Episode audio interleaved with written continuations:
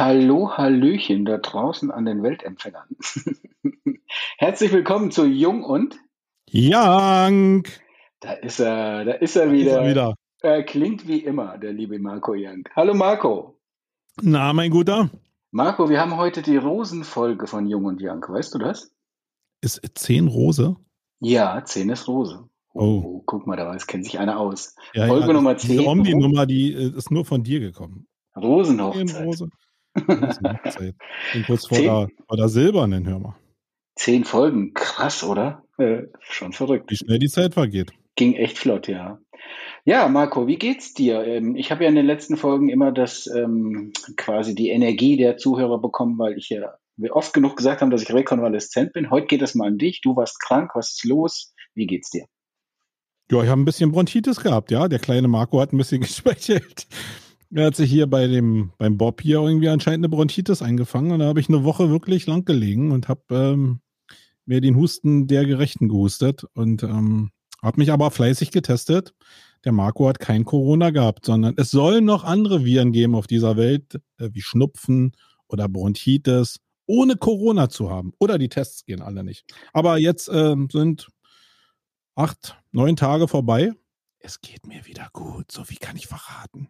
Yeah. Ich bin schon wieder frech. Eingeweihte sagen, ich bin schon wieder frech. Ich stelle mir die Frage, äh, wie, wie, wie habt ihr Körperkontakt in der Agentur oder wie holst du dir Ja, also wir sind ja, also ich sage das ja nicht nur einfach so, ja, wenn ich im Netz was schreibe. Äh, ich lebe die Nähe und nicht die Distanz. Den Rest Ah. kannst du dir wieder ausmalen. Also wolltest du Ah. ja sowieso noch mit einer Retourkutsche kommen. Ist das Ja. jetzt schon Teil der Retourkutsche? Nimmst du Ja, gleich meine Mitarbeiter mit ins Boot? So fies bist du? Ist ja ekelhaft. Ich, Teufel. ich freue mich, dass es dir wieder gut geht. Und was ich festgestellt habe in den letzten Tagen ist, dass unglaublich viele Leute momentan so die klassische Grippe oder Bronchitis und sowas haben. Also irgendwie die Bronchitis ist so Corona des kleinen Mannes oder so, habe ich das Ja. Gefühl. Keine Ahnung. Also auf jeden Fall an alle, die gerade krank sind, ja, draußen, egal was ihr habt, erstmal gute Besserung. Und ich freue mich, dass du wieder gesund bist. So. Die Genau. Retourkutsche äh, werde ich natürlich auch heute nicht machen, weil ähm, Was ist denn mit dir los? ich das ja schon angekündigt habe und ich schlage ja nicht auf einen kranken Menschen ein, das mache ich ja nicht. Ich muss das immer wieder ankündigen und irgendwann, wenn du nicht damit rechnest, dann kommt Oh die. Gott, ey. Naja, so bist du. Bist halt Nein, nicht.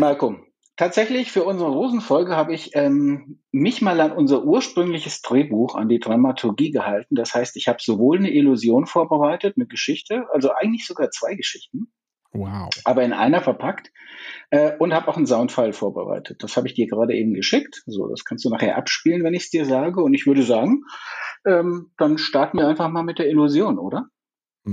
Ich bin vorbereitet. Mal gucken. Möchtest du noch irgendwas? Möchtest du noch irgendwas zu deiner Verteidigung sagen? Noch, willst du dich noch verabschieden? hey, leg doch einfach los. Äh, Ist ja sowieso wieder irgendwas unter der Gürtellinie. genau. Okay. Also die Illusion startet jetzt. Ja. Ich erzähle eine Geschichte von zwei Jungen. Beide sind neun Jahre alt. Der eine heißt Ole. Mm, Und Ole steht immer so beim Sonnenaufgang auf. Er lebt irgendwo in der Pampa in Germanien, so irgendwo am A der Welt. Ja, ist ein Dorf, vielleicht 70 Leute, 80 Leute, vielleicht 100 Leute, also ein kleines Dorf. Morgens nimmt er zum Frühstück meistens so eine Wassersuppe oder was die Leute so haben, manchmal auch noch ein bisschen vom Essen vom Tag vorher, aber sehr früh beim Sonnenaufgang frühstücken die Leute und Ole liebt die Natur. Er liebt Farben, Formen, er schaut sich alles genau an, die Tiere und die Sonne und die Wolken und würde sich gerne wahnsinnig oft damit beschäftigen, aber Ole muss täglich mit seinen Eltern und seinen Geschwistern aufs Feld. Das sind Bauern, so wie in der Gegend üblich, und sie haben ein kleines Feld, das sie bestellen, und da arbeitet er mit seinen Eltern und seinen Geschwistern eigentlich Tag ein, Tag aus.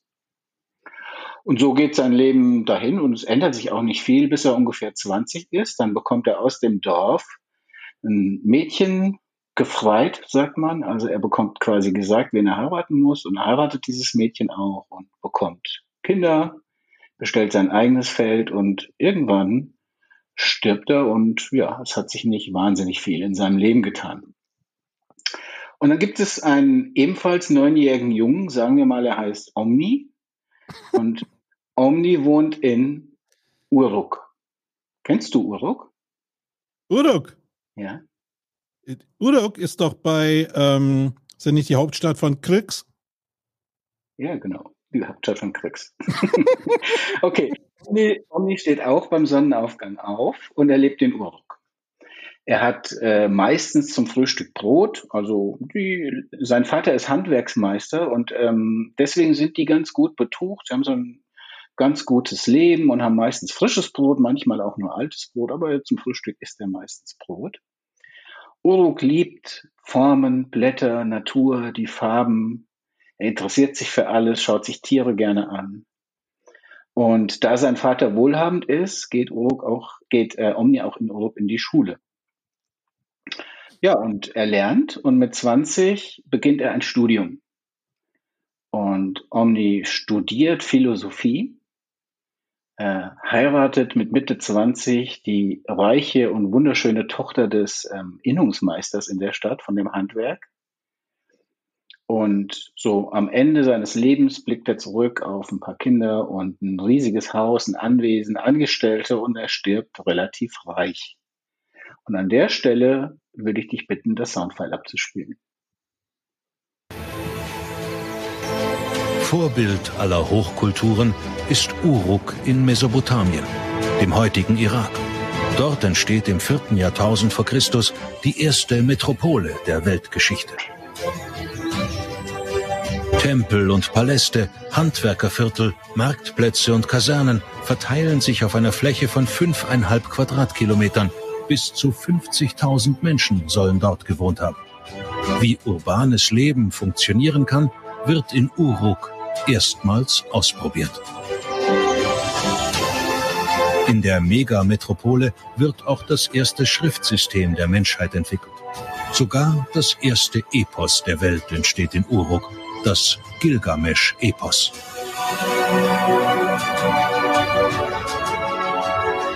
Ein ausgeklügeltes Wirtschafts- und Verwaltungssystem bringt der Stadt Wohlstand und Macht. Mit Prachtbauten und Luxusgütern setzt sich ihre Elite immer mehr vom Großteil der Bewohner ab. Die Ungleichheit in der Gesellschaft erlebt in Uruk eine neue Dimension.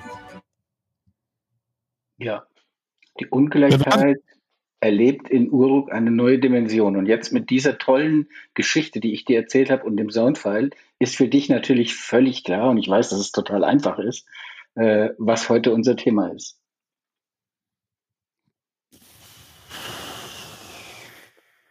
Glück. Jetzt ein bisschen um die Ecke gedacht, aber kenne ich schon so lange. Irgendwie, also, sagen wir mal so, der neunjährige Ole, der da auf dem Land lebt, ist vielleicht glücklicher als der, also ich weiß jetzt nicht, ob der Omni oder Uruk heißt. aber, Uruk heißt die ähm, Stadt, wie du gerade gehört hast. Ja, ja, weiß ich ja. Hab ja nur auf dein Versäumnis hingewiesen. ähm, ja, weiß ich nicht. Geht's um Glück? Geht's um Erfolg? Geht's um Nachhaltigkeit, kann ja, da steckt ja alle drin. Ja, also das ist total falsch, was du sagst. das ist total ja, falsch. falsch. Genau. Ja, okay. Na, dann hol mich mal. Nein, genau, heute geht es um Uruk, das man heute auch Berlin nennt. Ja. Und es geht um den Vogelsberg. Das ist die kleine Region inmitten Deutschlands, in der ich lebe. Heute geht es um Sumago, deine Agentur, und um Team Digital, die Agentur, die ich mal vor 25 Jahren gegründet habe und in der ich heute noch arbeite. Heute geht es um Chancengleichheit und das 9-Euro-Ticket. Heute geht es um Urbanisierung und um Klammer auf Dumme, Klammer zu Politik, Fragezeichen. Heute geht es um das Thema und jetzt kommt eigentlich so ein bisschen der Bogen ganz zu Beginn unserer zehn Folgen. Das ist nämlich das Thema, was ich schon im Prinzip fünf Folgen vor mir herschiebe. Als du mich damals gefragt hast, was äh, könnten wir, wollen wir da was machen? Was hast du für eine Idee? War das so das Erste, was mir eingefallen ist, dass ich dachte, ich möchte eigentlich gerne mal mit jemandem aus einem urbanen Zentrum darüber reden, ob wir Chancengleichheit haben, ob über die Jahrtausende und äh, Uruk ist keine Erfindung von mir und auch das Soundfile ist keine Erfindung, sondern das ist, war ein Soundfile aus der ZDF-Mediathek. Ähm, und das gibt's tatsächlich. Äh, diese Stadt war tatsächlich die erste, das erste urbane Zentrum der Menschheit. Und dort haben sich Menschen komplett anders entwickelt zum ersten Mal als die Menschen, die in der Regel damals auf dem Land gelebt haben. Und die Frage, die ich mir stelle, ist, was hat sich in diesen, äh, glaube 3000 oder 4000 Jahren eigentlich getan?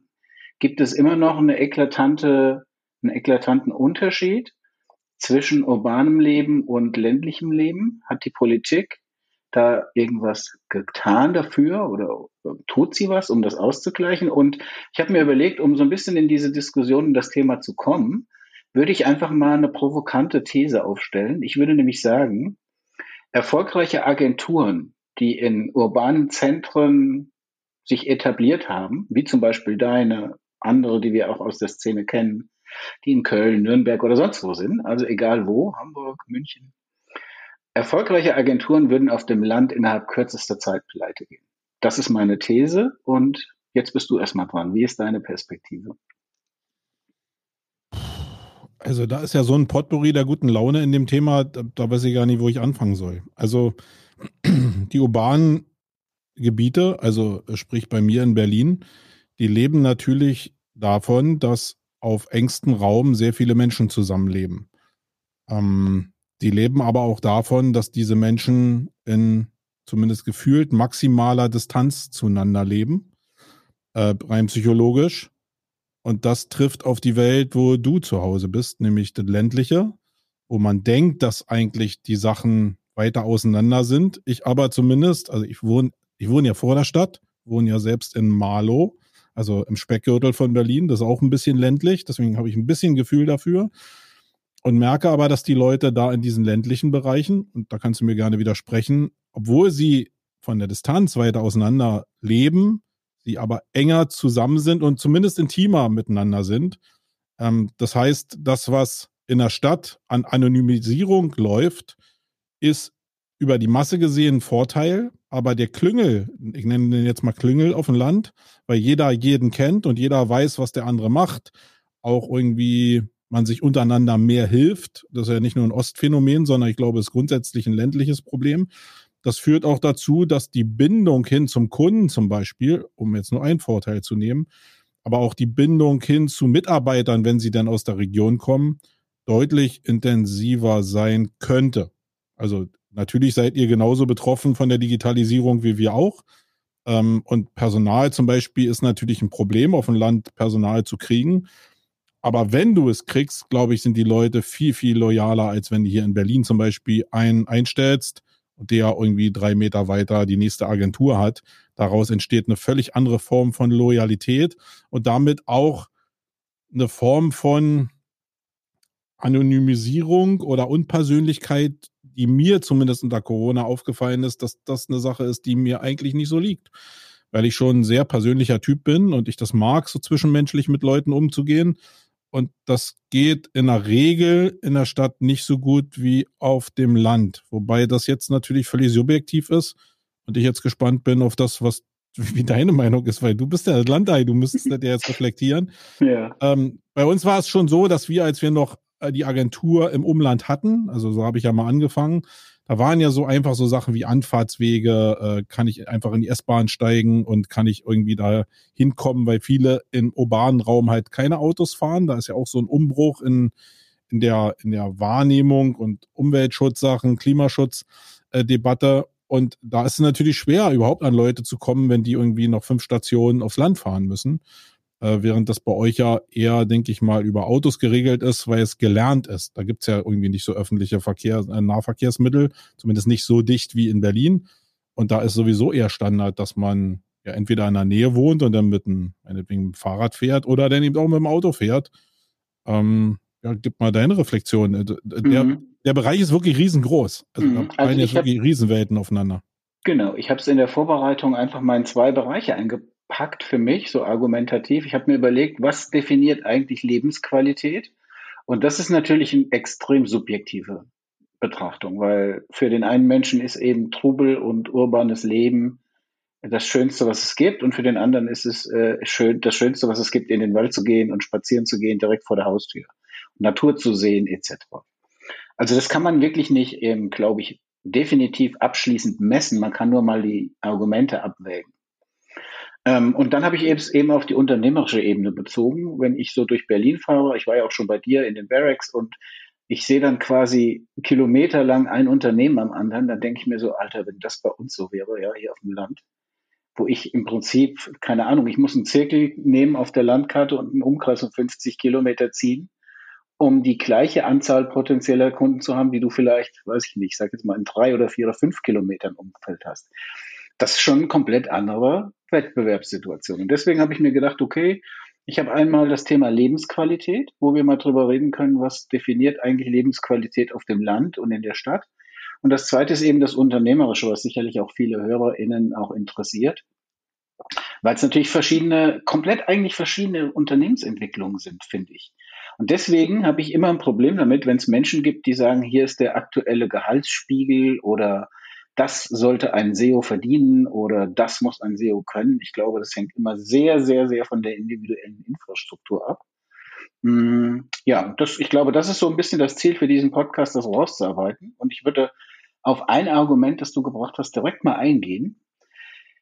Während der Regierungszeit von Angela Merkel, so zum Ende hin, habe ich gedacht, okay, die völlig aus meiner Perspektive völlig unsinnige sechsmonatige Reduzierung des Mehrwertsteuersatzes für bestimmte Produkte wird das Dümmste sein, was du jemals, habe ich mir selber gesagt, was, was du jemals politisch äh, erleben musst. ja, hatte ich so, das war so mein Empfinden. Ich, ich bleibe auch im Nachgang dabei, dass ich glaube, dass das kaum was, kaum einen Effekt hatte in irgendeine Richtung. Ja, und dann kam jetzt das 9-Euro-Ticket und äh, der Treibstoffzuschuss. Und ich muss sagen, das ist für mich mit meiner ländlichen Perspektive, und da können wir jetzt äh, gerne drüber diskutieren, also mindestens auf dem gleichen Niveau, was die Qualität der politischen Maßnahme angeht, weil ähm, das 9-Euro-Ticket bei uns hier faktisch bedeutet, der ÖPNV, ich habe es jetzt nicht wirklich kontrolliert, aber fährt ungefähr dreimal am Tag in die nächste Kreisstadt, fährt ein Bus, morgens um sieben, das ist der Schulbus. Da kannst du dich dann zu 50 Teenagern quetschen, wenn du möchtest. Mittags um 13 Uhr und um 16.30 Uhr nochmal oder so. Und dann kannst du in die 25 Kilometer entfernte äh, Kreisstadt fahren und dann irgendwie auch wieder zurück. Und das war's so ungefähr. Mehr ÖPNV ist ja nicht. Das heißt, ich halte mich da an die Heute-Show, die gesagt hat, okay, was kannst du auf dem Land mit dem 9-Euro-Ticket machen? Du kannst es als Lesezeichen nehmen für den dicken Wälzer, den du liest an der Bushaltestelle, während du auf den Bus wartest, oder du kannst zum Feuer anmachen nehmen oder sonst was. Eine Hilfe für die Menschen auf dem Land ist es nicht. Es ist überhaupt nicht. Äh, deswegen halte ich das für politisch völlig unsinnig. Und den Tankzuschuss, da können wir gerne auch nochmal drüber reden, den halte ich fast für noch dümmer. Weil man muss man sich mal überlegen, ja, ähm, da gibt es ein, ein Produkt, nämlich Treibstoff, an dem verdient der Staat und Konzerne. Und diese Konzerne machen schon Gewinne, was prinzipiell okay ist, weil jeder, jedes Unternehmen darf Gewinne machen. Dann bricht ein Krieg aus, dann steigen die Preise, dann verdienen diese Konzerne noch mehr. Und dann kommt der Staat und sagt, ich habe eine Idee, ich gebe nochmal 30, Zentimeter, 30 Cent zum Preis dazu. Was in der Konsequenz bedeutet, dass die Unternehmen noch mehr verdienen. Also dazu darf man wissen, die, die deutschen Mineralölkonzerne haben alleine in Q1, das habe ich heute gelesen, 1,2 Milliarden zusätzliche Gewinne gemacht. So, und da frage ich mich, ja, das bringt halt den Leuten auf dem Land, und da sind jetzt die Leute auf dem Land ganz klar benachteiligt, meiner Meinung nach, bringt überhaupt nichts. Ihr könnt ja wenigstens mit eurem 9-Euro-Ticket noch von Marlow nach Berlin oder sonst wohin fahren. Wir können damit heizen. Was ja auch schon ein bisschen was ist. ja, jetzt machst du natürlich noch ein viel größeres Fass auf. Ja, jetzt bist du von, ah, okay, es ist toll, auf der, auf dem Land zu wohnen. Wie ist die Lebensqualität? Hin zu, wie können sich jetzt Firmen unter, äh, entwickeln? Hin zu, ah, okay, wie sind genau. jetzt Politiker aufgestellt? Das ist jetzt äh, der ganz große Bogen. Zu dem ganz großen Bogen will ich immer nur eins sagen. Ähm, die Frage ist für mich immer, wenn Wolfgang Ole Jung dieses Land regieren würde, was würde er anders machen? Und nicht als mit diesem mit diesem Kochtopfdeckel Sichtweise von ich habe eine Agentur mit äh, vielleicht 10, 20, 30 Mitarbeitern, sondern äh, in dem Konglomerat von Lobbyarbeit, von Arbeitsplätzen, von Problemstellungen, von Subventionen, die fließen, von überhaupt einen Überblick zu behalten, hin zu Apparate zu kontrollieren, die 20, 30.000, 100.000 Mitarbeiter haben. Mit entsprechender Lobbyarbeit. Und am Ende bin ich ziemlich schnell an dem Punkt, und das betrifft jetzt nicht nur dich, sondern betrifft auch meine Person, wo ich sage, sehr ehrfürchtig, ich glaube, ich würde es selbst nicht hinkriegen. Weil ich gar nicht wüsste, erstmal kenne ich diese ganzen Machthebel da nicht. Und für mich ist der Habeck irgendwie so das beste Paradebeispiel, um so ein Gefühl dafür zu kriegen, wie diese Welt von viel tolle Vorsätze trifft auf diese, auf diese ganze Maschine äh, und wie man sich da am besten positioniert. Und wenn ich selbst die Antwort nicht so richtig weiß, dann tue ich mich auch ein bisschen schwer damit, gleich jede Maßnahme, die gemacht wird, immer gleich zu verteufeln. Weil was machen wir denn im Online-Marketing? Wir gehen jetzt raus, machen meinetwegen Suchmaschinenoptimierung. Und ich sage meinen Kunden, und ich, das ist ja auch das, was ich verkaufe, hey, ich kenne den Algorithmus nicht. Und die neuesten Updates zeigen ja auch, hey, wir wissen überhaupt gar nicht genau, an welcher Stellschraube jetzt gedreht wurde. Also sage ich meinen Leuten, hey, wir müssen um das wenigstens Reverse Engineering mäßig rauszufinden, welche Richtung, welche Taktik wir in welcher Strategie einschlagen, Sachen probieren, um dann an unserem Projekt zu sehen, wie das funktioniert. Ja, das ist das, wie ich arbeite, schon seit 20 Jahren eigentlich in der Suchmaschinenoptimierung. Und jetzt kommt die Politik und der spreche ich es ab. Das heißt, wenn jetzt eine, ein Test ist, ein 9-Euro-Ticket zu machen und ähm, 300 Euro Tankrabattgutschein oder auch die, die Subvention von 30 Cent an der Tankstelle.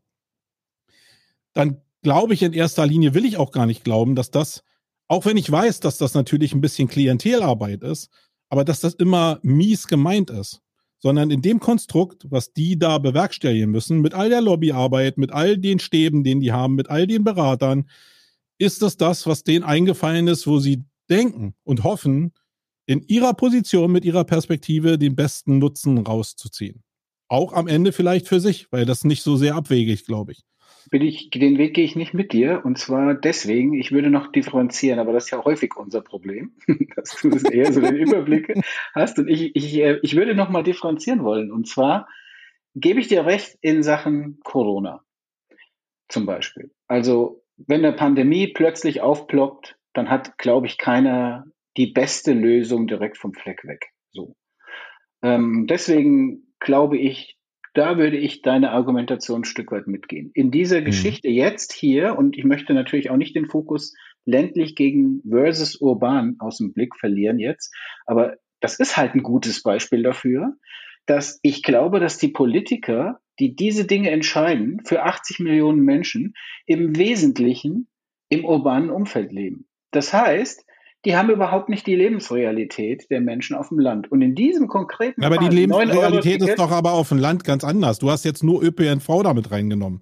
Äh, Im Endeffekt ist das für das Land oder für den ländlichen Raum ist der Rabatt, diese 30 Cent Reduzierung des, äh, des äh, Benzinpreises ja eigentlich der elementare Schlüssel. Weil was fahre ich in der Stadt? Ich fahre vielleicht 15 Kilometer, wenn es hochkommt. Die auf dem Land fahren 150 Kilometer, um zur ähm, Stelle zu kommen. Also das heißt, ich musste, die sind ja möchte, viel mehr betroffen. Ja, ich möchte aber trotzdem noch mal jetzt äh, da reinkrätschen, weil ja, mag sein, dass diese Idee gut gedacht war. Sie war aber von vornherein zum Scheitern verurteilt, weil man weiß, dass du die Mineralölkonzerne nicht kontrollieren kannst. Heißt, was ich damit sagen will, ist, der Preis war schon bei uns hier zumindest um die zwei Euro. Dann ging der plötzlich, nachdem die, die Preisbremse beschlossen war, ging der wieder auf 2,20 Euro und jetzt ist er bei 1,99 Euro. Das heißt, de facto, glaube ich, gehen 80 Prozent dieser Subventionen direkt in die Gewinne, in die Bilanzen der Mineralölkonzerne. Ja, aber wer ist denn, aber wer ist aber, denn jetzt Aber ich möchte noch mal, Marco, ich möchte noch mal ähm, kurz. Nee, nee, nee, nee, nee, nee, nee. Ich möchte etwas enger bei dem Thema bleiben. Urban, urban, gegen, urban gegen Land. Nee, wir können darüber diskutieren, ist gar kein Thema. Aber der Punkt ist doch einfach, laut ADAC-Studie, aktuelle ADAC-Studie, und dann habe ich äh, bei Facebook oder ich weiß gar nicht, bei LinkedIn, glaube ich, auch schon ein Diss kassiert, weil mir gesagt wurde, ja klar, wenn man Lobbyverband als, als äh, wie soll ich sagen, Statistikgeber nimmt, dann ist das etwas mhm. zweifelhaft. Aber es war eine angeblich repräsentative Umfrage, dass 45 bis 55 Prozent der Menschen in Deutschland schlecht oder sehr schlecht an den ÖPNV angebunden sind. Das ist ja nicht vom Himmel gefallen. Das ist auch kein neues Faktum, was jetzt gerade mal so existiert. Das ist allgemein bekannt, dass es breite Bevölkerungsschichten gibt, die überhaupt keine ÖPNV-Anbindung haben. Und dann ist ein 9-Euro-Ticket, das ich einfach mit der Gießkanne über Deutschland ausschütte, einfach dumm in meinen Augen. Das ist einfach dumm. Und da kann ich auch nicht argumentieren und sagen, ja, wenn ich Politiker wäre, was, was wäre denn dann die Lösung? Im Übrigen wollte ich dir auf diese Frage auch nochmal eine Antwort geben. Ich finde in ganz, ganz vielen politischen Fragen, nicht zum Beispiel bei Corona, habe ich schon gesagt, ja, als, als ein Beispiel dafür, dass manchmal situativ Dinge entstehen, die kannst du nicht wissen. Das, da habe ich auch Verständnis für. Aber in vielen politischen Entscheidungen frage ich mich immer wieder, warum werden nicht erfolgreiche ähm, Ideen oder Modelle aus vergleichbaren Volkswirtschaften übernommen. Und in dem Fall jetzt die Lösung, die, die, wenn du sagst, hast du eine Idee, wenn du das kritisierst, dann muss ich sagen, wenn ich möchte, dass Menschen auf dem Land das gleiche, den gleichen Vorteil haben wie Leute in der Stadt, warum mache ich es nicht wie die Amerikaner, die ich glaube allen, also es gibt da bestimmte Richtlinien, ich glaube zwischen 16 und, und 80 oder weiß, ich weiß es nicht genau. Auf jeden Fall in einem bestimmten Altersspektrum hat jeder Amerikaner einen Check bekommen ich sage jetzt mal 300 Dollar waren das, glaube ich, oder 250 Euro oder so, ja.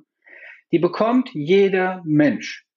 Und dann kann ich doch, wenn ich tanken möchte, kann ich dafür tanken. Und wenn ich dafür ÖPNV fahren möchte, kann ich dafür ÖPNV fahren. Und wenn ich das ausgeben möchte, kann ich konsumieren. Und wenn ich sparen möchte, kann ich es meinetwegen auch sparen. Aber jeder kann individuell entscheiden, was er mit dem Geld macht. Und die Und haben jetzt 356 Millionen Amerikanern einen Blankoscheck ausgestellt. Ja. Halte ich völlig für ein Gerücht. Nee, also ist, nee, welche äh, Finanzbehörde soll denn das machen? Also äh, ich habe davon auch gehört, ja. aber ich glaube da gar kein Wort von irgendwie. Okay. Also, weißt du, was das für ein bürokratisches Monster ist, so, so eine Menge an Geld auszuzahlen? 1000, jetzt nur, wenn ich die Zahl alleine hochrechne, das ist ja schon 1000 äh, mal 355 oh, das ist jetzt fies. Millionen. Du weißt, dass ich nicht Kopf rechnen kann. Ja, aber ist schon eine Menge. Also, aber wenn du die Vorgänge, das sind ja 356 Millionen Finanzvorgänge und eine, Verwands eine Finanzverwaltung haben die auch. Also es über die Steuer zu machen, so wie wir das machen, ist ja das in den normalen Tonus überhaupt reinzubringen und nicht jetzt nochmal ein bürokratisches Monster draufzusetzen. Und dass die Amis so irre sind, dass die das in bar auszahlen. Also da müssten wir nochmal in den Faktencheck gehen. Ja, da, genau. War. Da gehen wir mal in den Faktencheck. Also hundertprozentig sicher bin ich nicht, aber ich habe es sehr häufig gelesen und gehört und. Guck mal, und ich, wenn ich, ich das jetzt, wenn, wenn, wenn ich das jetzt nehme, ja. wir beide diskutieren jetzt hier im ganz kleinen Kreis. Jetzt bist du Bundeswirtschaftsminister. Da sind 20 Typen, da sind 50 Typen, die dich alle in Pedrolie bringen. Und das, hebt, und das lebt nur davon, dass entweder du das weißt oder der Stab an Beratern, die du rechts und links hast, jetzt in dem Thema, was du jetzt gerade, wo wir beide nicht wissen, wie es ist, entkräftest oder nicht entkräftest. Und da wird die Sache wirklich verdammt scheiße und schwer. Weil du sitzt in so einer Runde und sollst für irgendwas argumentieren, was du nicht im Detail wissen kannst, weil es einfach viel zu komplex ist. Okay, aber ich möchte trotzdem weg, weg von der Nummer, auch wenn du mir hier Zensur vorwirfst. weil ich Zensur. eigentlich gar nicht, ich will gar nicht konkret Zensur. über das 9-Euro-Ticket reden, sondern wir sind ja beim Thema urban oder, ja, oder genau. ländlich. Und ja, ich das glaube, wird aber so also weitergehen. Ich, und ich halte das, diese Maßnahmen, diese beschlossenen Maßnahmen für eine massive für eine massive Benachteiligung der ländlichen Bevölkerung. Im Übrigen, ich habe das auch geschrieben, ich, hab, ich erzeuge ja meinen eigenen Ökostrom, ich fahre ja mit meinem eigenen Ökostrom. Ich bin davon überhaupt nicht betroffen, ich bin mobil, mich trifft das null. Ja, also okay, ich kann die neun Euro nicht nutzen, aber ganz ehrlich, das ist jetzt kein Aufreger für mich. Aber ich finde halt ganz viele Menschen, von denen ich weiß, gerade so die Älteren hier, die gerne auch gerne irgendeine Entlastung hätten, die bekommen faktisch damit keine Entlastung. Aber ich will gar nicht so im Detail. Aber ist doch wirklich, aber nee, ist jetzt, weil es einfach präsent ist. Das Hauptproblem ist doch, und jetzt kannst du dich ja gleich mal outen. Wie oft bestellst du bei Amazon? Häufig. Siehst du? Und der Hauptproblem, äh, das Hauptproblem für den urbanen Raum ist doch nicht ein 9-Euro-Ticket, sondern ist der Wandel von auch ländlicher äh, wirtschaftlicher Struktur hin zu einem Onlinehandel, der immer zentralisierter wird. Was passiert denn bei euch da auf dem Dorf? Die ganzen Einzelhändler brechen alle weg, weil sie dem Einzel, äh, dem Onlinehandel nicht mehr gerecht werden können. Das heißt, es überlegen sich sehr viele Leute, ob sie ihre Businesses auf dem Land einfach noch weitermachen, weil sie nicht mehr geschäftsfähig sind, ziehen dann in den urbanen Raum, probieren da sich noch irgendwie zu verwirklichen und so switchen sehr viele Leute einfach weg. Und das ist doch das Hauptproblem. Und da kann ich nur einfach sagen, das Schlauste wäre doch, dann einfach Wirtschaftsförderungsprogramme zu machen, um den ländlichen Raum zu stärken. Also genau, oh. dass ich Ärzten eine Prämie gebe, wenn die aufs Land ziehen irgendwie. Und nicht ja. alle Urban jetzt ja. irgendwie jede Straße hier 15 HNO-Ärzte sind wie in Berlin, sondern ja. dann sollen die eben aufs Land gehen, sodass das Leben auf dem Land wieder attraktiver wird, dass ich bestimmte Vorteile auch supporte auf dem Land, wie in der Fleischerei meinetwegen, wo Biofleisch irgendwie angeboten wird. Und dann kriegen die halt auch wie ein Tankzuschuss einen Zuschuss, dass es lebenswert wird, auf dem Land zu leben als Alternative zum Urban. Und es das ist doch das Hauptproblem und nicht neun und nicht hier neun Euro äh, so, ein Ticket. Das ist doch jetzt einfach wirklich sehr kurz. Es tut mir in der Seele weh, aber da haben wir ein Agreement. Ne? da bin ich bei dir. Ja, ist echt doof, finde ich auch. Ähm, aber, aber das eine hat mit dem anderen wenig zu tun, finde ich. Hier gibt es eine Bundespolitik, die versucht für das Land, ich spreche auch keinem ab, dass er versucht, das Beste zu machen, aber es ist einfach aus meiner Sicht dumm, sowas wie ein 9-Euro-Ticket zu machen. Ähm, es gibt ja auch noch andere Facetten, die man da kritisieren kann. Aber lass uns da mal ein Stück weit von weggehen. Mich würde noch mal interessieren, mit deiner Perspektive als Unternehmer, der im, sagen wir mal, in, in einem urbanen Umfeld arbeitet und, und lebt. Mhm. Was ist denn Lebensqualität für dich, wo du sagst, okay, wenn ich aufs Land ziehen würde, müsste, ich müsste jetzt aufs Land ziehen mit meiner Agentur, da hätte ich ein Problem mit. Das würde mir fehlen. Also zurzeit ist das, also sagen wir mal so, ich glaube, mir würden ziemlich schnell Mitarbeiter fehlen. Weil ich glaube, wenn ich richtig weit aufs Land ziehe, da kommen nicht alle mit. Äh, da könnte ich dann diese Karte von, ähm, ja, ähm, noch äh, digitalen Arbeitsplatz oder so ziehen, ja, also Homeoffice. Das würde sicherlich gehen, das vielleicht im Rahmen der Zeit auch. Oder ich müsste eine Qualität liefern, wo die Leute sagen, hey, das ist so exorbitant geil, was da jetzt gebaut wird.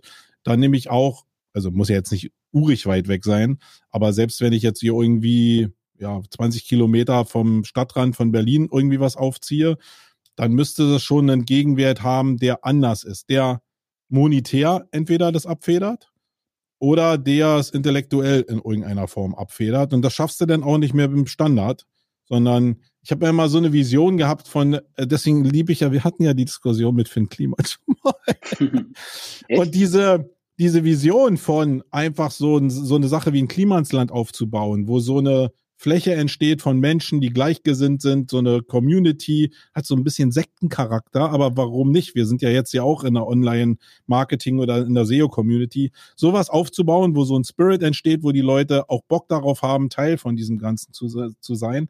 Das, glaube ich, muss es mindestens haben, um, ja, weil sonst ist jede Agentur in der Stadt, äh, ja, 15, ne, nicht mal, fünf Kilometer vielleicht entfernt. Ich meine, ich bin hier ein bisschen weiter am Speckgürtel, aber umso dichter du in den Kern von Berlin kommst, umso dichter ist ja auch äh, die Horde an Agenturen und da werden ja jeden Tag auch äh, schießen neue Agenturen aus dem Boden.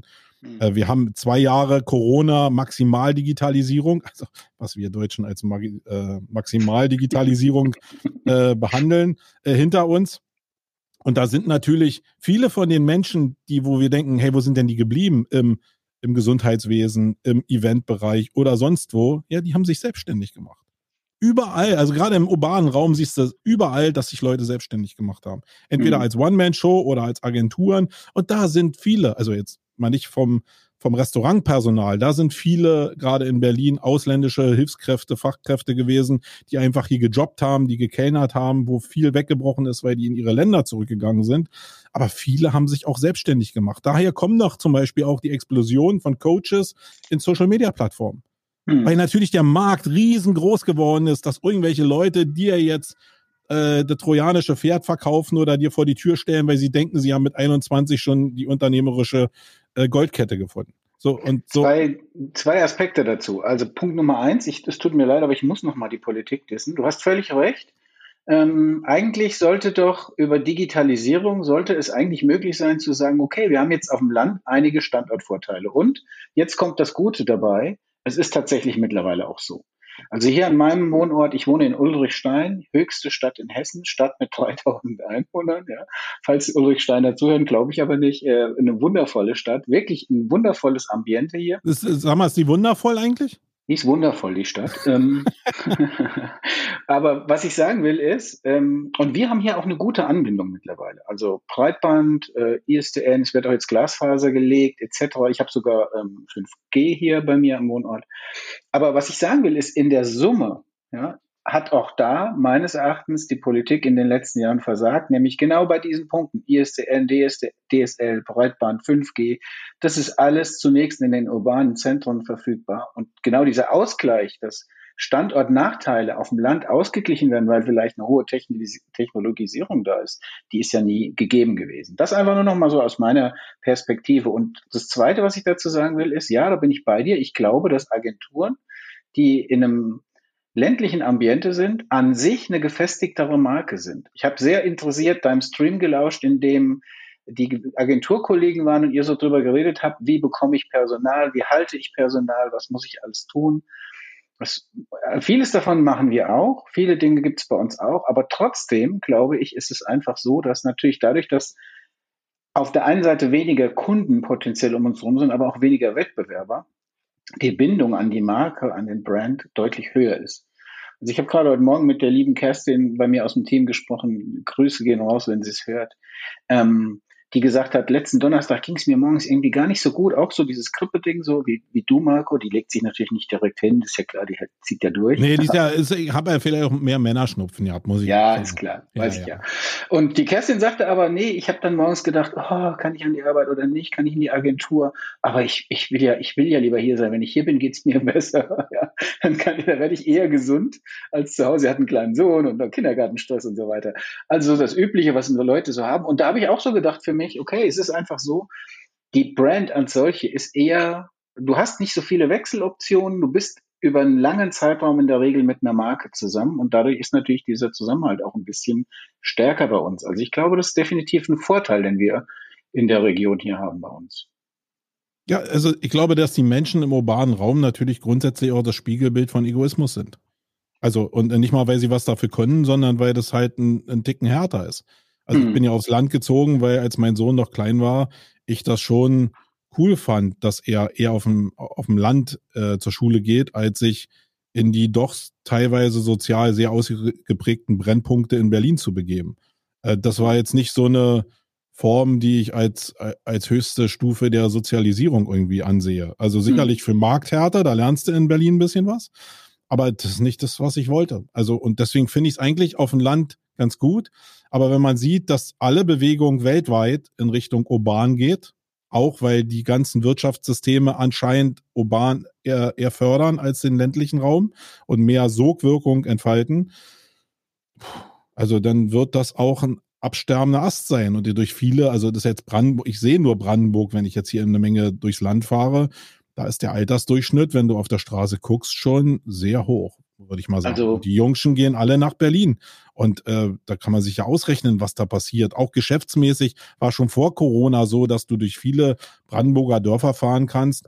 Und da sind es einfach Leerstand, wo früher einfach noch ein, ein normales ländliches Zentrum da war, wo sich auch Menschen begegnet sind beim Fleischer oder im, im Konsum hier, ja, äh, äh, in Brandenburg. Aber das hatte ja eine soziale Funktion. Wir vergessen, glaube ich, immer, wir dass es alles gesagt, soziale wir, Funktion hat. Wir haben früher hier immer gesagt, tot wie ein Konsumbrot. ich habe nie ein Konsumbrot gegessen, aber, aber ich möchte äh, deine Perspektive ein Stück weit erweitern. Ich wohne ja nun hier auf dem Land und bei mir ist ja in, in Sichtweise, und das ähm, ist sogar wörtlich gemeint, weil ich wohne ja also klassisch auf einem, ich wohne auf einem Vulkankegel.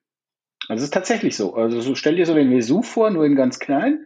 Ja, ja. Und, und genau da an diesen Hängen ist meine Stadt. Ja. Und wir haben das naturgemäß dann in alle Richtungen können wir 80 bis 100 Kilometer blicken. Das heißt, wir sehen von hier aus die Skyline. Sind da auch noch so kleine Trichter, wo so Schwefel und so ausdampft und so? Nein, ist das, nein, nein, nein. Das nein, das ist schon älter, ja. Genau, ja. Aber was ich sagen will, ist, wir können wirklich Frankfurt sehen. Das sind so 60 Kilometer oder so dahin. Also wir sitzen im Prinzip direkt zwischen Kassel und Frankfurt so. Und was ich feststelle, und das ist komplett das Gegenteil diametral von dem, was du sagst, ist, seit wir diese technologische Anbindung haben und seit wir übrigens auch hier die Stadt, und da äh, war maßgeblich unser ehemaliger Bürgermeister, der Erwin Horst, dafür verantwortlich, weil der hat äh, schöne Infrastrukturprojekte hier gemacht auch. Und da wurden auch unter der jetzigen äh, Stadtleitung wurden zum Beispiel Prämien für Ärzte ausgerufen. So haben wir jetzt ein Ärztehaus bekommen. Also wir hatten jahrelang einen Arzt hier mhm. für die ganzen umliegenden Dörfer. Jetzt haben wir drei, die, drei Praxen, die das versorgen. Und was ich damit sagen will, ist, der Trend kehrt sich aktuell definitiv bei uns hier in der Region um. Das merke ich daran, dass in so einem kleinen Ort wie, wie jetzt hier bei mir sechs, sieben, acht neue äh, Häuser gebaut werden, wo man natürlich in der Stadt drüber lacht, weil in Neubaugebieten werden irgendwie 300 gleichzeitig gebaut. Aber hier ist das eben viel und es gibt kaum Leerstand. Also selbst älteste Häuser werden hier von Menschen aus der Stadt gekauft, renoviert, aufbereitet etc. Also ich entnehme oder ich merke gerade, dass es sich umkehrt und viele Menschen zu uns kommen. Warum? Weil wir jetzt hier technologisch wirklich eine gute Anbindung haben. Toi, toi, toi. Übrigens mal so nebenbei, wir arbeiten ja auch für die Vogelsberg Touristik als Agentur und der Vogelsberg, diese Region ist noch sehr touristisch unerschlossen, ist aber eine der schönsten Mittelgebirgslandschaften. Und was wir zum Beispiel hatten, 3000 Einwohner, ich erinnere noch mal dran, die Stadt Ulrichstein hatte den ersten kommunalen Windpark Europas. Also Deutschland ey, weiß ich Pro, sicher. Ey, Props an den Windpark, ey. Ja, Props an den Windpark. Wir haben sehr viele Windräder hier und ich liebe diese Dinger. Das mal so by the way. Aber was ich sagen wollte ist, warum kommen die Menschen hierher? Und das ist, glaube ich, im Prinzip die Erweiterung der Perspektive, die du genannt hast, weil das Leben in der Stadt ja kaum noch bezahlbar ist oder nur noch in irgendwelchen äh, super engen Verhältnissen. Und hier auf dem Land ist es wirklich super, super günstig. Ich war selbst überrascht. Bei mir gegenüber ist jetzt gerade vor einigen Monaten ein Bungalow verkauft worden. Wirklich schön, so zehn Jahre alt äh, top gepflegt. Ich würde jetzt mal schätzen, ich weiß nicht genau, 140, 150 Quadratmeter, so ein toller Garten drumherum und das Ding ist für 160.000 Euro verkauft worden, komplett. Und dann zucken die Leute in der Stadt immer, weil das zahlen sie im Prinzip für ihre Monatstickets in den nächsten fünf Jahren. Ja. Also es ist ja, super. Aber, von, aber, aber, aber Wolfgang, von was redest du denn? Also die, du tust ja so, als ob in den urbanen Zentren jetzt ein Großteil der Arbeiterschaft nicht wohnen würde sondern nein, so eine nein, Stadt nein. wie Berlin hat sich immer dadurch ausgezeichnet, dass wir eine Industrieansiedlung hatten und einen hohen Anteil an Arbeitern hier hatten. Mhm. Wenn du jetzt da kommst mit, ey, da gibt's ein Haus für 160.000, mhm. das ist für die sowieso nicht bezahlbar, egal welche Summe du jetzt äh, sagst. Denn äh, wenn die eine vierstellige Summe aufrufst, dann denken die schon, oh, ich habe im Lotto gewonnen. Das ist mhm. halt, das sind halt wirklich andere Welten. Und wenn Aber du in wie Berlin, die denn dann ihr Leben in der Stadt? Ja, indem sie zumindest kurze Wege haben und überhaupt eine Anbindung an die Industrie. Was, was kann ich denn, wenn ich keine schulische Ausbildung habe? Bin Arbeiter, habe einfach so nach altem Standard, jetzt nicht nach, neuer, nach neuem Ausbildungserfordernis, sondern nach altem Standard äh, Hilfsarbeiter gelernt, weil ich irgendwie zu früh von der Schule abgegangen bin. Wo finde ich denn die industriellen Einrichtungen, wo ich jetzt am Fließband meinetwegen noch irgendwelche Kühlschränke zusammenschrauben könnte? Bei dir.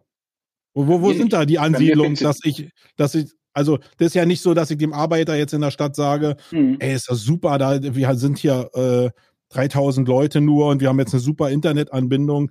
Äh, das interessiert ihn doch alles gar nicht. Der will einfach seinen Mindestlohn haben und will irgendwie eine, eine Bleibe haben, die einigermaßen am Rand vielleicht in irgendeiner Sozialwohnung bezahlbar ist. Und das sind doch die Massen, die hier urban entstehen. Also die, die auf dem Land noch sind, das ist ja Oberschicht eigentlich so. Also wir sind doch privilegiert. Also ich wohne jetzt im Randbereich, ich weiß genau, dass ich privilegiert bin. Du bist privilegiert, du sitzt in deinem eigenen Haus, ich auch. Das ist, also wir so vom Einkommen im, jetzt ohne Corona, wir gehören zu dem einen Prozent.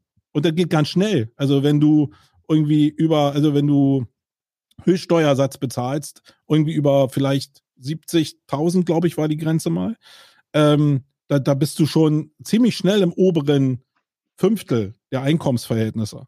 Und da können sich aber, dann fahr mal hier durch Berlin, da sind so viele Leute, die froh sind, dass jetzt der Mindestlohn von 9,80 Euro auf 12 Euro erhöht wird, weil da wirklich ganz andere soziale Voraussetzungen da sind. Ich glaube, das kannst du auch gar nicht miteinander vergleichen. Ich wüsste auch nicht, wie man das ausspielen soll, außer dass man jetzt irgendwie eine Ansiedlung von Industrie, wie jetzt meinetwegen, obwohl da auch eher Facharbeiter sind und da mehr Maschinen eigentlich auch stehen, wie Grünheide jetzt meinetwegen, wo ein großer Anteil, meinetwegen 30.000 Menschen, zumindest in Fertigungsberufen noch arbeit, äh, arbeitet, die dann angesiedelt im ländlichen Raum vielleicht auch Wohnungen finden oder so.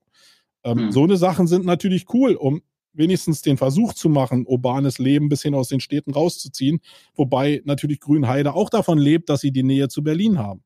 Und Berlin war ja nun eingemauert grundsätzlich über sehr, sehr viele Jahre.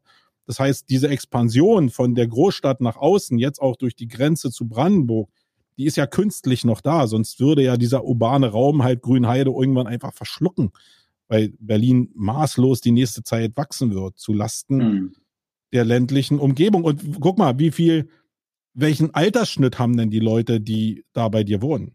Wo, wo ist denn also, die Jugend? Also das, äh, ich will mal kurz deine Frage beantworten von vor vier Minuten. War keine Frage, war ein Abbügeln. was erzählst du denn da und so weiter und so fort. Ich bin komplett bei dir und ich meine, wir brauchen doch nicht drüber streiten, dass, ich weiß nicht, 80 Prozent der Menschen auf der Welt in urbanen Zentren wohnen oder, oder 70, keine Ahnung. Der überwiegende Teil auch dahin strömt. Das ist ja auch nicht nur ein Phänomen in Europa, das geht ja weltweit so. Ähm, was ich ähm, reflektiert habe vorhin, war ja einfach im Prinzip die Entwicklung hier. Und wo ich dir widersprechen muss, und übrigens möchte ich jetzt auch mal die Politik loben, ja, weil ich hey, finde, dass, weil ich finde, albern. Weil ich finde, der Mindestlohn, der Mindestlohn finde ich, ich finde, der Mindestlohn auch als Unternehmer finde ich, dass der Mindestlohn das Beste ist, was lange, seit langem politisch entschieden wurde. Weil es eben eine Chancengleichheit darstellt. Und das sind wir wieder dabei. Menschen wollen ja nicht bevorzugt werden auf dem Land. Ich glaube auch die in der Stadt nicht, sondern es geht darum, eine Chancengleichheit herzustellen. Und wenn ich jetzt ein 9-Euro-Ticket als Maßnahme gegenüberstelle, den Mindestlohn, dann ist der Mindestlohn eben für alle verbindlich und das ist eine faire Maßnahme, um zu nivellieren. Im anderen Fall eben nicht so. Also, was ich machen wollte, ist, ja, ich. Aber Chancengleichheit ist aber auch wieder im Vergleich zwischen ländlich und urban. Chancengleichheit gibt's aber auch international. Also, der, die, der Leadership, was China ausgeprägt hat, äh, basiert ja nicht darauf, dass wir den Mindestlohn erhöhen, sondern dass die ihr den Mindestlohn schon immer 1000 Prozent niedriger hatten. Und in der Konkurrenz bewegen wir uns ja international und nicht im Vergleich zwischen ländlich und äh, urban jetzt eigentlich so. Pass mal Weil wenn die Arbeitsplätze hier nicht entstehen, grundsätzlich in Deutschland ist es auch egal, wo die entstehen, urban oder ländlich, äh, weil die entstehen in China. Ja, okay. Da sind wir jetzt irgendwie beim Big Picture. Im, ja. Aber kannst du doch gar nicht rausnehmen, dieses Big Picture. Weil alles hängt irgendwie miteinander zusammen. Der Krieg und Corona hat ja gezeigt, wenn diese ganzen Abläufe zusammenbrechen, dann wird's alles schwierig und alle klagen über hohe Inflation, ich auch. Aber der Kern ist doch, wenn wir jetzt den Mindestlohn erhöhen und die, der Mindestlohn an die Produkte weitergegeben wird, dann wird doch diese Inflationsspirale nicht besser. Also äh, wir lösen doch das Problem nicht, sondern wir müssen immer den Mindestlohn anpassen und der, der Auslöser oder das Resultat wird immer identisch sein, nämlich dass die Firmen die Preise weitergeben. Was du jetzt gerade machst, das ökonomisch größer wahrzudrehen, ich glaube, da müssen wir, wenn schon, eine extra Folge für machen, weil das können wir jetzt nicht auch noch ab. Aber glaubst du nicht, dass das zusammenhängt? Dass das voneinander zu trennen ist? Nee, glaube ich so nicht. Nicht so, wie du es jetzt dargestellt hast. Da habe ich eine andere Meinung. Ich glaube, dass, äh, dass der Mindestlohn die stabile Basis dafür ist, dass Konsum überhaupt möglich ist. Denn was machen die Leute denn, wenn sie wenn sie sich ihr Leben nicht mehr leisten können? Welche Option haben sie denn? Ich meine, ich kann überlegen, gehe ich heute ins Kino oder nicht? Ja? Aber ich kann ja nicht überlegen, schmiere ich meinem Kind ein Pausenbrot oder nicht? Heize ich meine Wohnung oder nicht? Ich kann überlegen, komme ich mit 17 Grad hin oder brauche ich 19? Das sind alles Dinge. Aber das Problem ist doch, dass das, dass das System, und da sind wir jetzt an dem ganz großen Rad, dass das System das ganz, ganz gar nicht anders zulässt. Weil Wirtschaft, äh, freie Marktwirtschaft und unser Wirtschaftssystem beinhaltet einfach, wenn deine Personalkosten jetzt um diesen Differenzbetrag steigen würden, dann wirst du doch deine Produkte verteuern, um das Geld wieder reinzuholen, damit du als Unternehmer nicht draufzahlen musst. Also frisst es ja wieder eigentlich diese 12 Euro Mindestlohn auf. Das ist eine ewige Spirale. Du kommst ja nicht raus und das ja in allen Bereichen. Wir könnten jedes Teil in unserem System diskutieren auch in Richtung Klimaschutz, in Richtung Klimawandel, alles in Müllproduktion, alles hängt an diesem fucking System. Klimawandel, sagtest du, oder Klimawandel? Äh, Klimawandel. also ist so eine neue, so eine neue Hülsenfrucht. Okay. Die unheimlich viel CO2 spart. Also was machen wir denn jetzt? Was denn jetzt geiler? Land oder Stadt? Nee, also ich glaube, jeder muss es am Ende selbst entscheiden. Und die, der normale Ablauf ist, wenn du jung bist, wenn du noch Mädels aufreißen willst oder young. Jungen abschleppen willst, dann musst du in den urbanen Raum, weil du eigentlich in unserer distanzierten Gesellschaft da die Möglichkeit hast, überhaupt irgendwie ja äh, soziale Kontakte zu kriegen. Ähm, weil, weil, was ist denn bei dir auf dem Dorf ist doch alles Inzucht, sei doch mal ehrlich. Die Jungschen, die da noch leben, die machen doch alle, ist doch wie eine Lindstraße. Die machen doch alle äh, ja, Biki Biki untereinander und dann ist irgendwie, naja, da kommen Leute mit vier Ohren raus. nee, aber mal ernsthaft jetzt. Äh, ich glaube, in jungen Jahren willst du Action haben. Das ist, also haben wir uns doch nicht unterschieden. Ähm, und deswegen werden viele Leute in jungen Jahren in die Stadt ziehen, einfach um dieses Leben zu haben. Wenn die aber ruhiger sind, wenn die Familie haben, die ersten Kinder am Anmarsch sind, wenn die ein gewisses Settling im, im Gehalt erreicht haben vielleicht, dann überlegen die rauszugehen, um dann diese Ruhe zu genießen. Hm. Und ich glaube, so muss es auch sein. Ich glaube, das ist auch okay, wenn Trubel in der Stadt ist und außen ein bisschen die ältere Bevölkerung auch ist. Aber selbst die muss ich rauslocken, dass dieser zumindest das, der, das Alter nicht so hoch ist. Also macht ja auch gar keinen Sinn, wenn nur 50-Jährige aufs Land ziehen, sondern dass die vielleicht mit 35 eine reelle Chance haben, eben auch durch entsprechende Anbindung ÖPV so eine Attraktivität haben oder Kindergärtenplätze, Hortplätze, Schulplätze, alles was zum sozialen Gefüge dazugehört, ähm, dass das auf dem Land mehr garantiert wird als in der Stadt. Weil eins kann ich dir sagen, in Berlin und auch im Umland sind die Hortplätze und die Kindergartenplätze das volle Fiasko. Du hast zwar einen gesetzlichen Anspruch darauf, aber das ist, also scheiß auf 9-Euro-Ticket, ja. Das mit diesen Kindergärtenplätzen und der, der gesetzliche Anspruch darauf, das ist eine richtige Volksverarsche. Weil du kannst es gar nicht durchsetzen. Und was machst du denn? Hast du bist Familie, hast jetzt ein Kind gekriegt irgendwie und bist darauf angewiesen, dass beide Elternteile vielleicht arbeiten müssen. Du kriegst aber keinen Hortplatz oder keinen Kindergartenplatz. Und was machst du denn? Dann sitzt einer zu Hause und du musst mit ein Einkommen ähm, irgendwie äh, durchkommen mit einer Familie jetzt, ein Kopf mehr.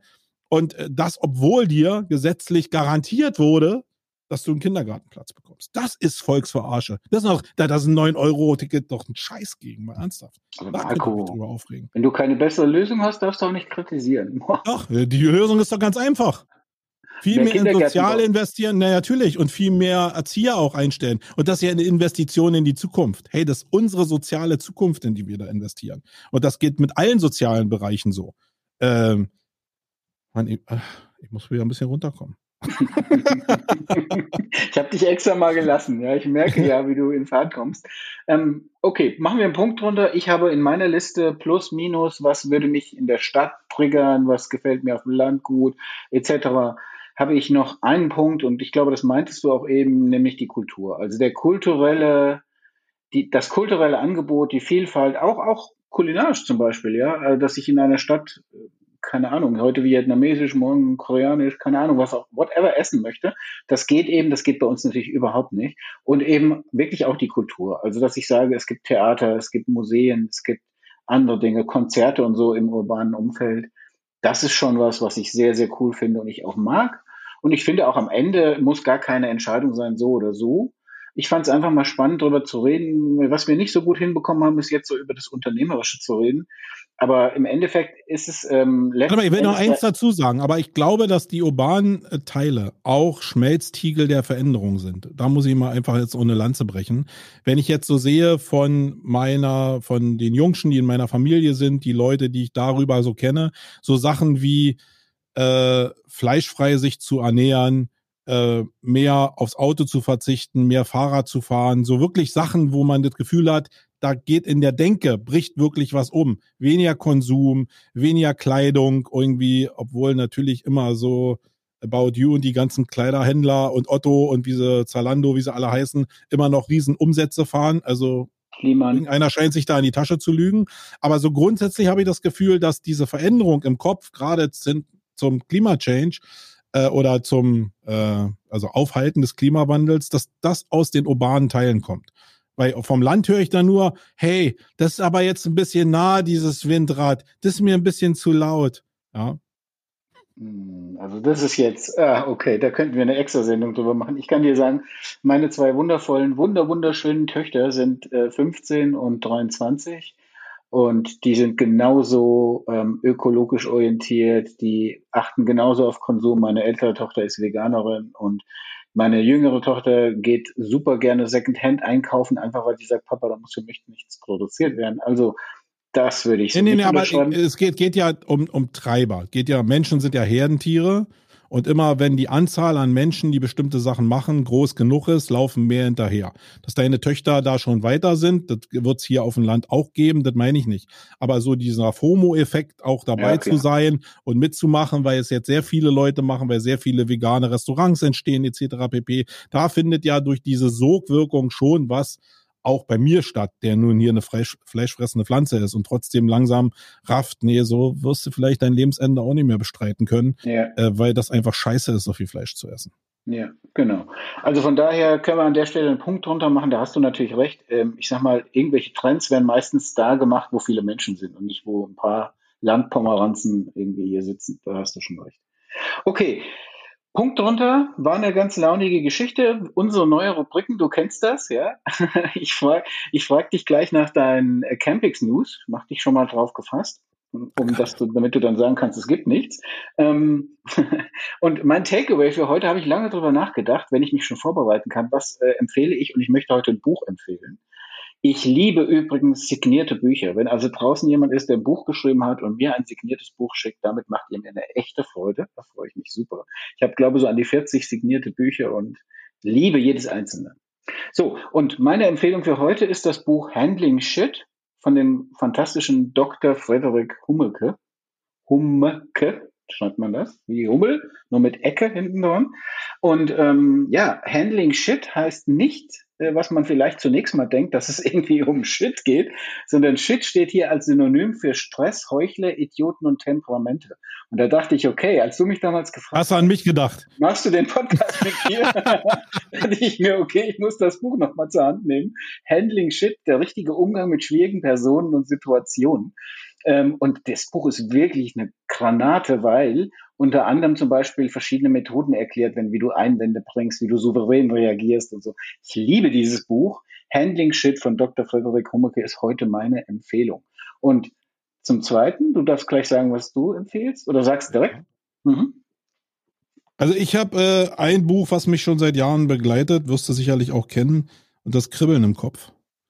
Und das ist eine Sache, die steht hier bei mir im Regal, äh, relativ präsent weil ich dieses Buch immer wieder rausziehen kann, wenn ich so Inspiration brauche, um ja so aus dem Alltag auszubrechen, äh, Spannung zu erzeugen durch irgendwelche künstlichen Begebenheiten auf Internetseiten oder so. Und da hole ich mir eine ganze Menge Inspiration raus. Muss aber natürlich immer, wie bei jeder Literatur, zu dem passen, wo du gerade stehst. Und da verändern sich ja Bücher auch. Ähm, aber das ist eine Sache, die ich wirklich liebe. Kribbeln im Kopf. Ich weiß jetzt gar nicht, wer das Ding geschrieben hat. Steht hier einfach. Kenne ich nicht tatsächlich. Also spannend, ja. werde, ich, werde ich mir auch mal anschauen. Ähm, übrigens wollte ich vorhin noch was sagen, fällt mir jetzt gerade ein zu China, weil du ja kurz auf China reflektiert hast. Ich gebe dir mal ein Zitat und du sagst mir, von wem das ist, okay? Ich zitiere oh. aus dem Kopf. Zedong. Deswegen wird es nicht ganz stimmen. Ähm, aber das Zitat lautet, China schläft. Achtet darauf, dass China schläft, denn wenn China erwacht, ähm, wackelt die Welt, heißt das Zitat, glaube ich. Das, mhm. Wer könnte das gesagt haben? Was glaubst du? Mao Zedong. Napoleon Bonaparte. War, war schon ein sehr weitsichtiger Mensch, finde ich. Fiel mir vorhin ein, als du sagtest, ja, und die Chinesen. Ja, weitsichtig ist schwierig. Ich habe mal gehört, der war eins, unter 1,60, oder? Ja. genau. Das heißt, mit Weitsicht war da nicht so viel, weil er einfach nicht genug Höhe hatte. Ja, der hat sich aber immer auf den Berg gestellt, bei, bei jedem Kampf. Genau. Ja. Okay. Was gibt's Neues bei der Campix? Ich freue mich schon mega. Ich hoffe, dass ich nicht auch noch eine Bronchitis oder irgendwas bekomme. Ich bin definitiv ich bin froh, dass ich durch, dass ich es durch habe jetzt, muss ich wirklich sagen. Also ich glaube, so ein Event wäre mega schwer, wenn man es wirklich zu dem Event kriegt. Also ich glaube, dann müsste ich mehr Drogen reinpfeifen ohne Ende, um das hinzubekommen. Ähm, ja, also äh, es ist natürlich so, dass sich im Eventgeschäft alles jetzt verlagert hat. Alles was früher so im letzten halben Jahr gebucht wurde, wird jetzt im letzten Meter gebucht. Ähm, dadurch verändert sich so ein ganzes Geschäftsmodell, also nicht nur bei uns, bei allen Veranstaltern, mit denen ich rede, ändert sich wirklich massiv was. Ähm, äh, das ist eine Sache, das wird euch vielleicht nur am Rand interessieren. Sonst passiert eine Menge. Ich meine, das Programm steht, könnt ihr euch angucken.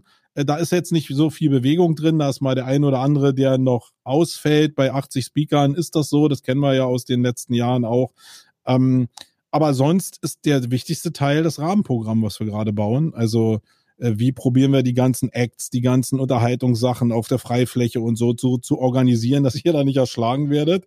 Äh, wie hm. kann jetzt eine United Four neben einem Fußballturnier stattfinden und einem Autorennen und einem Volleyballcourt und ähm, ja, die ganzen Sachen unter einen Hut zu bringen, auch äh, in die Kommunikation zu bringen, so dass die Leute auch wissen, was zu welcher Zeit funktioniert. Wir haben ja dieses Jahr wieder eine App, äh, die wir schon vor zwei Jahren oder drei Jahren schon mal hatten. Die haben wir jetzt wieder reaktiviert und ich glaube, die wird helfen. Aber das so, jetzt geht's halt ins Feintuning. Vorher sammelst du halt so Grobstücke zusammen und jetzt so die letzten vier Wochen ist wirklich so Feintuning angesagt. Wo stehen Sponsoren? Wo finden jetzt bestimmte Acts statt? Wie sind jetzt äh, auch die Videoproduktion für die Einleitung äh, der, ähm, der Hauptbühne? Einfach so viele Kleinigkeiten.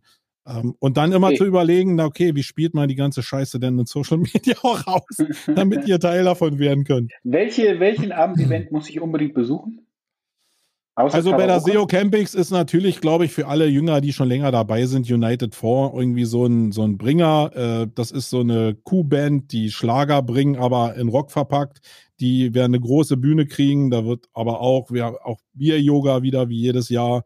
Äh, wir haben aber auch eine Karaoke äh, zwischen SEO Campings und Contentix. Wir werden Fußballturnier organisieren in einem Käfig. Also ihr guckt einfach auf die Seiten, die dieses kurz vor der Fertigstellung, wo das ganze Seitenprogramm dran ist.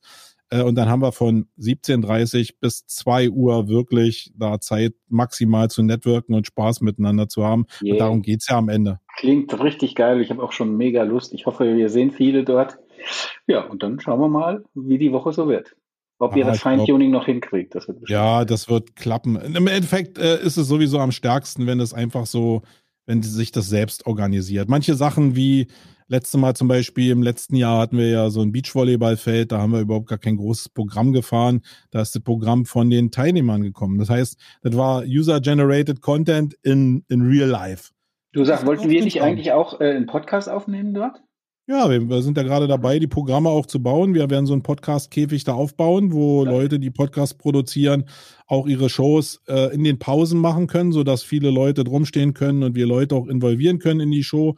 Und da sind ja noch ein paar andere Podcaster, wie der Olaf Kopp oder ähm, der Markus Höfner, äh, der Gerhard Schröder und so, die auch Podcasts machen. Und die werde ich alle jetzt die nächsten Tage noch anstiften, dass wir da so ein Produktionsprogramm haben, wo eine Menge passiert und wo Leute eben auch sehen können, wie ja live so eine Sachen produziert werden. Auf der SEO Campix und auf der Contentix. Yes. So. Klingt doch gut. Dann wäre ich für heute fertig. Du kannst dich wieder hinlegen.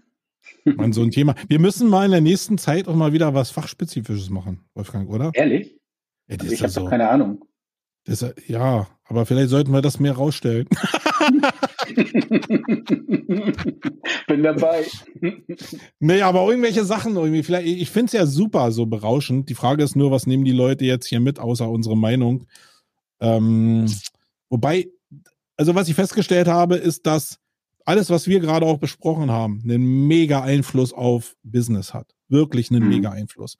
Aber mhm. frag mal Leute da draußen, was die denken, was mega Einfluss auf Business hat. Äh, da kriege ich meistens, bin ich sehr mhm. desillusioniert, muss ich sagen. Mhm. Äh, Menschen was wir gerne mal machen so könnten als, als ähm, Thema demnächst, das müssen wir jetzt nicht live über den Ether besprechen, aber äh, ich teste gerade sehr viele Tools und habe ein neues Tool im Einsatz und ich finde, dass es unglaublich viele coole Research- und Analysemetriken gibt, die ich noch gar nicht kannte.